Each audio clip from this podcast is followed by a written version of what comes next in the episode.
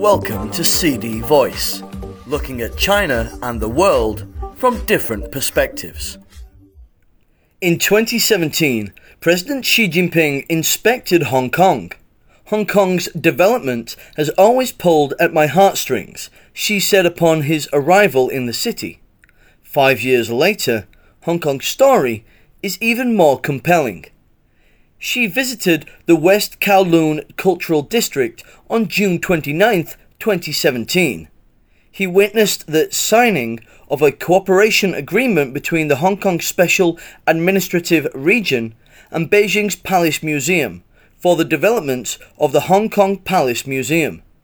The Hong Kong Palace Museum will open to the public on July 2nd to mark the 25th anniversary of Hong Kong's return to the motherland, paving the way for the city's lofty goal of bridging Chinese culture with the rest of the world. Covering 40 hectares, the West Kowloon Cultural District is expected to become a world class integrated arts and cultural area comprising local, traditional, and international elements.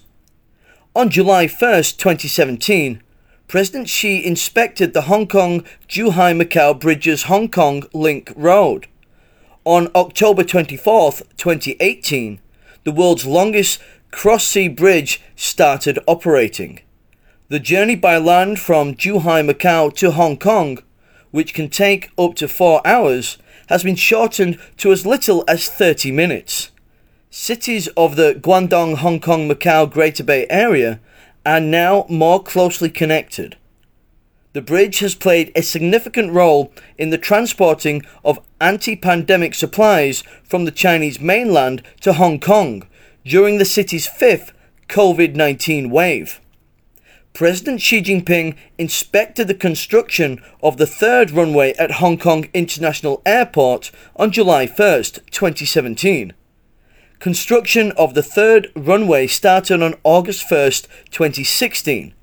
The full three runway system is expected to be completed in 2024.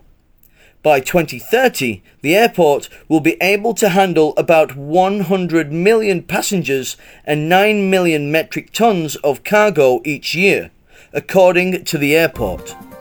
That's all for today. For more news and analysis, buy the paper. Until next time.